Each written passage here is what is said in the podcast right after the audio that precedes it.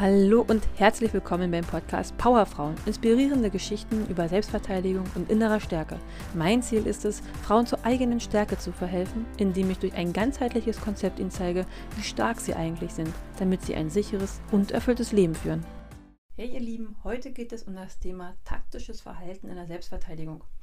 Ich nenne euch allgemein gültige Regeln, die immer angewendet werden können, falls ihr angegriffen werdet ähm, oder festgehalten werdet also es geht jetzt wirklich nicht um Präventionsmaßnahmen, sondern um den Fall, dass euch jemand jetzt schon angreift, packt und euch irgendwo hinzerren will. Also so gesehen, nachdem Präventionsmaßnahmen nichts gebracht haben. Und dazu gibt es ähm, drei Schritte, die ihr beachten solltet, wie ihr wieder aus so einer Situation herauskommt. Oder so, dass ihr wenigstens noch eine Chance habt. Ihr müsst immer bedenken, wenn euch ein Stärkerer angreift, seid ihr ihm körperlich unterlegen. Und durch gewisse Taktiken, ähm, den Überraschungsmoment und den Glauben daran, dass ihr aus dieser Situation wieder herauskommt, hat man eine Chance, wieder sich zu befreien und ähm, aus der Situation herauszukommen. Diese drei Schritte werde ich euch jetzt genauer erklären. Der erste Schritt ist, bleibt immer in Bewegung.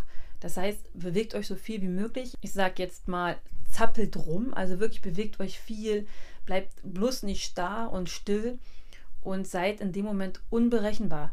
Und das, wenn ihr unvorhersehbar seid, sodass der Angreifer jetzt nicht äh, kalkulieren kann, was ihr macht, ist es für ihn deutlich schwerer, euch festzuhalten und ähm, die Kontrolle weiterhin zu, äh, über euch zu haben.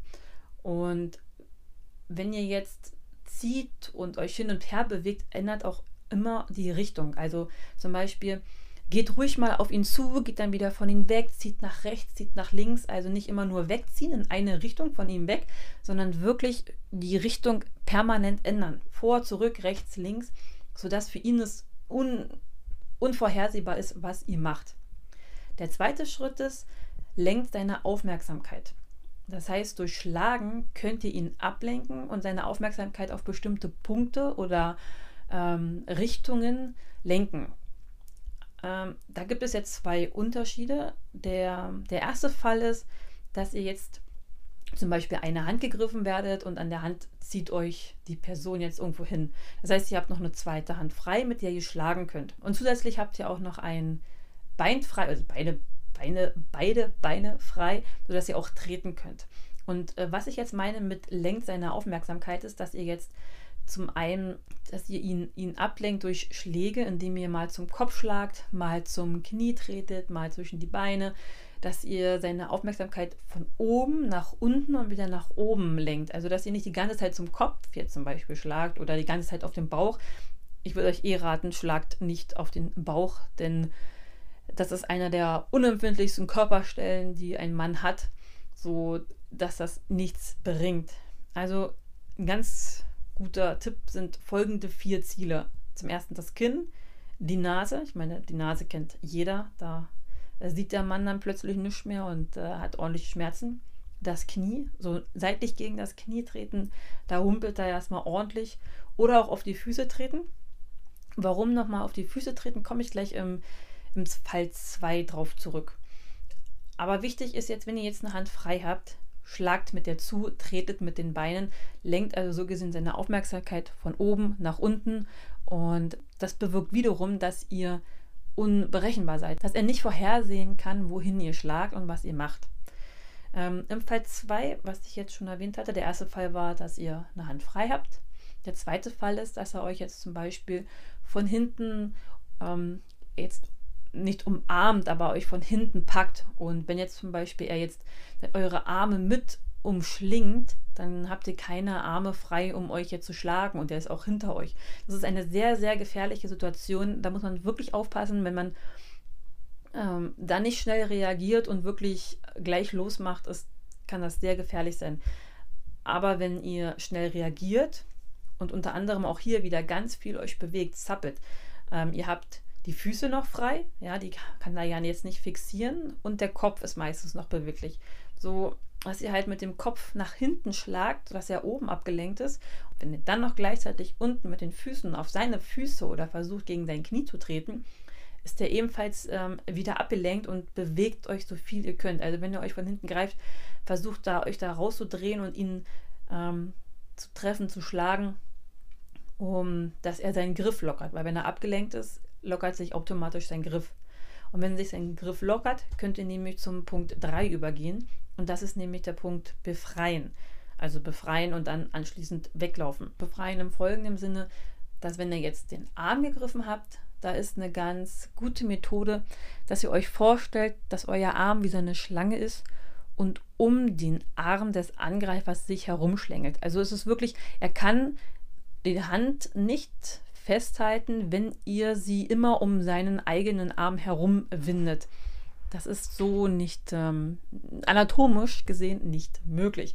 Deshalb rate ich euch wirklich, schlängelt euch um seine Arme herum und sobald er loslässt, schiebt ihn weg, schubst ihn weg, rennt los, macht, dass ihr von ihm wegkommt.